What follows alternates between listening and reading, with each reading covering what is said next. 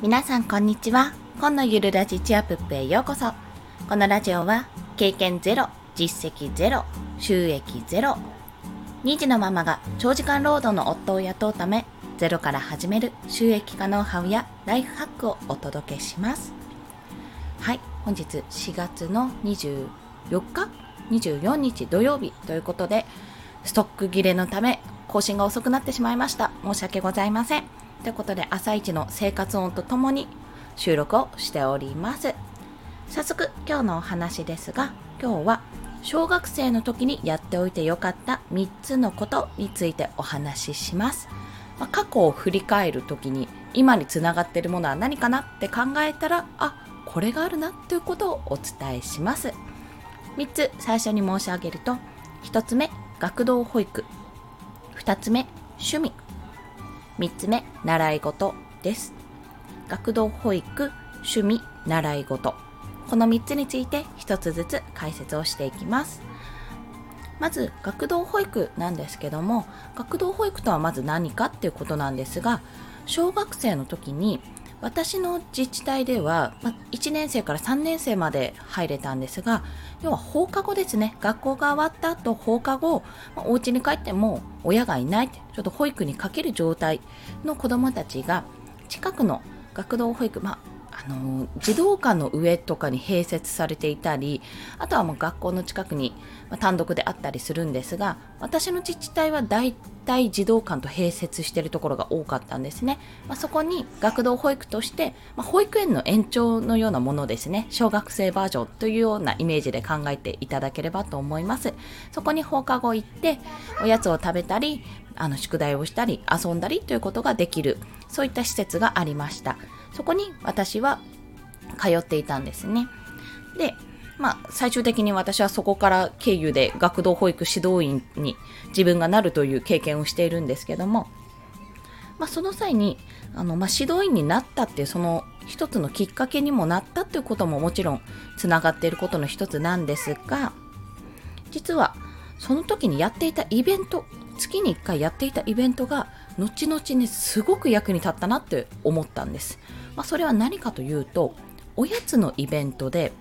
100円おやつというイベントがあったんです。これは、まあ、消費税がねでも導入されたんですよ、途中で、確か。年代がバレちゃうんですけども、3%か5%か忘れちゃったんですが、まあでも、100円1枚持って、近所の駄菓子屋さんに行くんですね。お菓子屋さん。というかまあ、うん、なんて言うんだろう。今で言うなんて言うかわからないんですけど、いろいろちょっとコンビニのもう少しこう商店のようなものなんですよ。個人商店のコンビニってイメージのところが2つあって、まあそこどっちでもいいから、まあどっちでもいいし、どっちも使っていいから買いに行くっていうイベントだったんですね。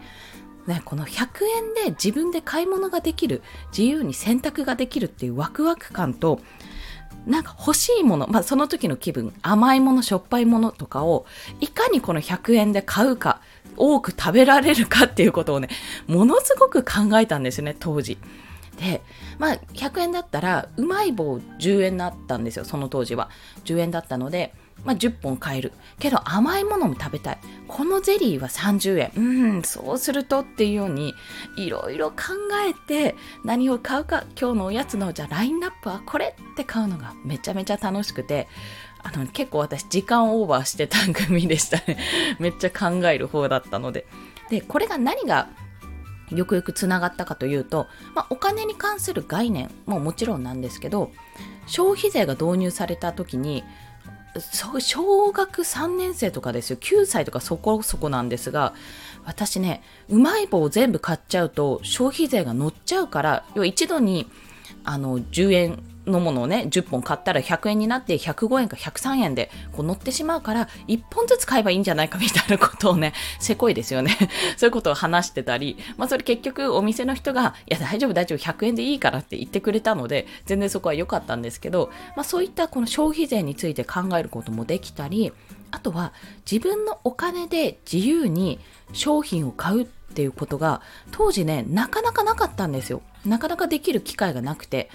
何かしら買う時にはお小遣いをもらったりとかこれ買ってって頼んだりしたけどお金を逆にね、与えられて、その中で、その範囲で何かを買うっていうお小遣いっていうのがまだもらえてなかったので、それがめちゃめちゃ楽しかったんです。しかもおやつ。おやつだから結構みんなね、もう戦々恐々というかどうやって買うかって考えるもので、それを小学1年生の時からやってたわけですよね。すごい教育だなって今思うと思います。お店屋さんごっこというような形でやったことがある方もいると思うんですよね。保育園だったり、まあ、それこそ児童館のイベントだったり。それはそれでね、あの一つの経験なんですが、やっぱリアルマネーでやるっていうのはね、なかなかね、いい経験だったと、そう感じています。で、そこですごいのが、新たな発想をする子が出てくるんですよね。100円って縛りじゃないですか。1人100円なんですよ。でも、仲いい子2人で200円にして購入するっていうこともしてた子がいて、まあ、それにね、60円ジュースを3本買ったんじゃないかな、確か。え、なんで3つあるの？買えなくない？みたいな。2人でなんで3つ飲めんの？みたいな。あ、でも、2人で200円にして買って、まあ、それがね、すごく、あの、ちょっと冷やして飲むと、なんか、当時はね、めちゃめちゃうまかったんですよ。夏場にすごく良かったね。まあ、そういう風に使う子もいて、いろんな発想ができたなって。まあ、そこからね、買い物に対する考え方もそうですし、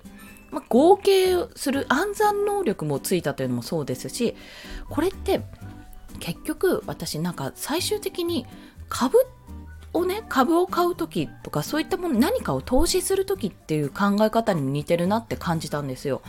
まあ、自分にとって何が得かとかそういったものを自分のあるこの手が手手持ちのお金だけでどうやって選択するかっていうのは、まあ、その本当に小さなお小遣いから始まって、まあ、私でいう100円おやつから始まって最終的にそういった株のね投資とかにもつながっていくんじゃないかとそういうふうに感じた次第です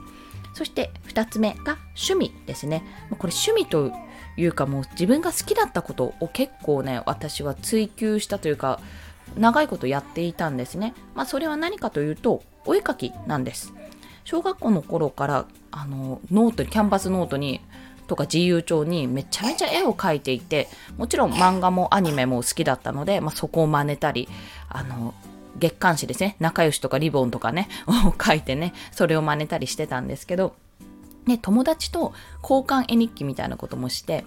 そういった形でいろいろ絵はね、楽しめたんですね。で、その絵が好き、描くのが好き、まあ、夢の世界が好きっていうところが、まあ、最終的に中学、高校ぐらいになって小説になって、まあ、そこで空想小説を書いたりするんですよ。で、中学では選択国語の授業で、自分でこうリレー小説みたいに作ったのかな。で、それを脚本にして、まあ、ちょっとしたムービーを撮る、まあ、ムービーといってもただビデオカメラ回すだけなんですけどもそういったこともしましたしなんかね割とね面白い体験をしたんですよね。でこのお絵かきっていうのが今最終的に何につながってるかというと自分のアイコンを作るってことにもつながりましたしやっぱあの保育関係の仕事ついてると絵を描く時って結構あるんですよタイミングとしてそういうところにでも役に立ちましたしあとはやっぱデザインのことですね。デザインで感覚としてこの色がいいなとか構図とかがなんとなく頭に入ってる感じ。全然まだまだなんですけども、そのなんとなくこれ気持ち悪いなとか、なんとなくこの感じの方がいい気がするとか、そのなんとなくっていう感覚を養ったのはこの小学生時代の絵を描いていたこと、まあ、それは漫画をいっぱい読んだり本を読んだりして培ってきたものだなと感じております。それが2つ目の趣味ですね。で最後3つ目の習い事です、まあ、これは私の場合はずっと楽器をやっていたんですね。楽団に入ってそれ20年近くやっていたんですよ。地域の楽団なので、あの、定年性がないというか 年齢いつまでも大人になってもできるっていうとこが魅力的だったんですけども、まあ、ここから得たものはやっぱりものすごく多い。それは楽器の経験、まあ結構楽器ってやらなきゃやらないので、やる経験というか、やったことない人っていうのもなかなかいると思うんですよね。割と狭い道だった、道というか世界だったと思うんですよ。今だからこそいろいろ全国大会とか、それこそあのテレビ番組に出たりして有名になったけど、そんなにね、楽器って特に吹奏楽ってそこまで有名じゃなかったんですよね。プロの方とかも今は出てきてますけど、あのシエナオーケストラとかね。でも本当に有名じゃなかった時があったんですがやっぱりその中で楽器を吹く演奏するって結構その集団というかコミュニケーション力とかあの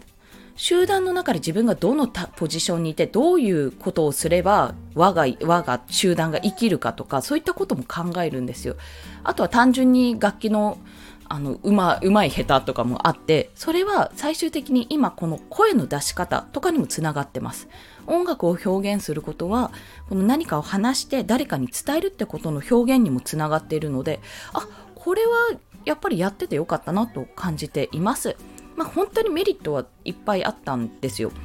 あとはその組織の運営ですね。運営法っていうのもそこで学んで、まあ、もちろんお金をもらえるとかそういったことは一切なかったんですけども利益はないんですけどもあのどうやったら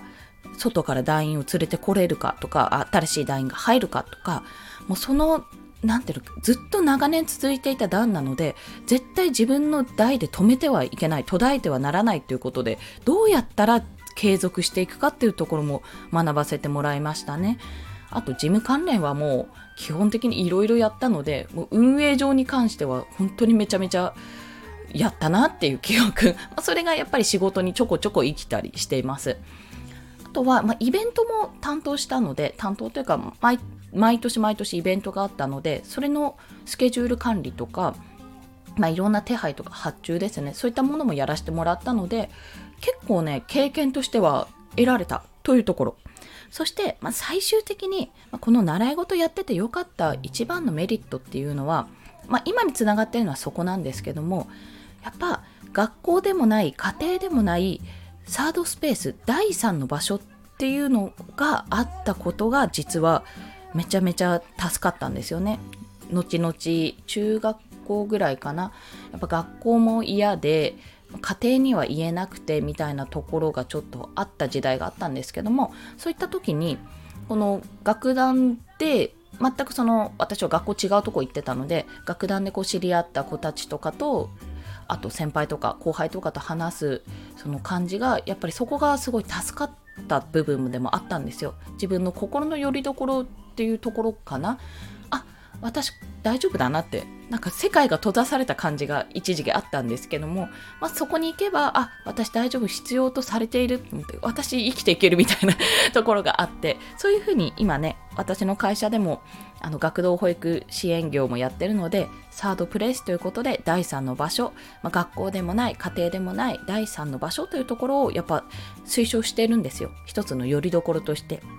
まあそういった形で子供時代は過ごせたこともありまあ、小学生の時からやっておいてよかった。3つのこと、今にもつながってる3つのことというのをお話ししたんですが、その3つのことまとめると、1つ目、学童保育での経験ですね。100円おやつ。ちょっとぜひやってみてください。これお子さんとかに。で、2つ目は趣味ですね。これはお絵かき。で、3つ目は習い事。これは吹奏楽団に所属していたことです。はい。ということで、合わせて聞きたいなんですけれども、お金関連のお話から、えっと、一つ、一冊ですね、こちらご紹介したいと思います。えー、池田隼人さん、池早さんですね、の著作で、中学生から知っておきたい、悪い大人にお金を騙し取られない全知識という本がございます。こちら私、あの、過去の放送でおすすめもしているんですが、あ、それもちょっと合わせて聞きたいに貼っておきますね。で、いやもう何はともあれ読んでみてってことです、これは。特に、あの子供お子さんを持つ親の方にも読んでいただきたいんですけどもちょっとね年齢層が上でスマホとかやれるっちゃやれるけどネットの常識とかそういった危険性とかに対して若干薄い人危機感が薄い人とかに読んでほしいです。結構ねこれは私が読んでもドキッとするような内容ばかりで、まあ、詐欺の手法とかもそうですし自分があの騙されてると思ってないけどこのこの仕組みおかしくないってお金の仕組みおかしくないっていうようなことやってないっていうようなお話も結構あってめちゃめちゃドキドキします。なので知識をつけるということでもぜひこちらを読んでいただきと思いリンクを貼らせていただきます。あちょっと待ってね。はい。あとは結婚する前にやっておきたかった3つのことという放送回も合わせて聞きたいに載せておきますね。過去シリーズということで。と先ほど申し上げた池早さんのこの読んだ本のレビューの放送回も載せさせていただきます。はい。それでは今日もお聴きくださりありがとうございました。生活音バリバリで大変申し訳ございません。またお聴きいただけると嬉しいです。コンでした。ではまた。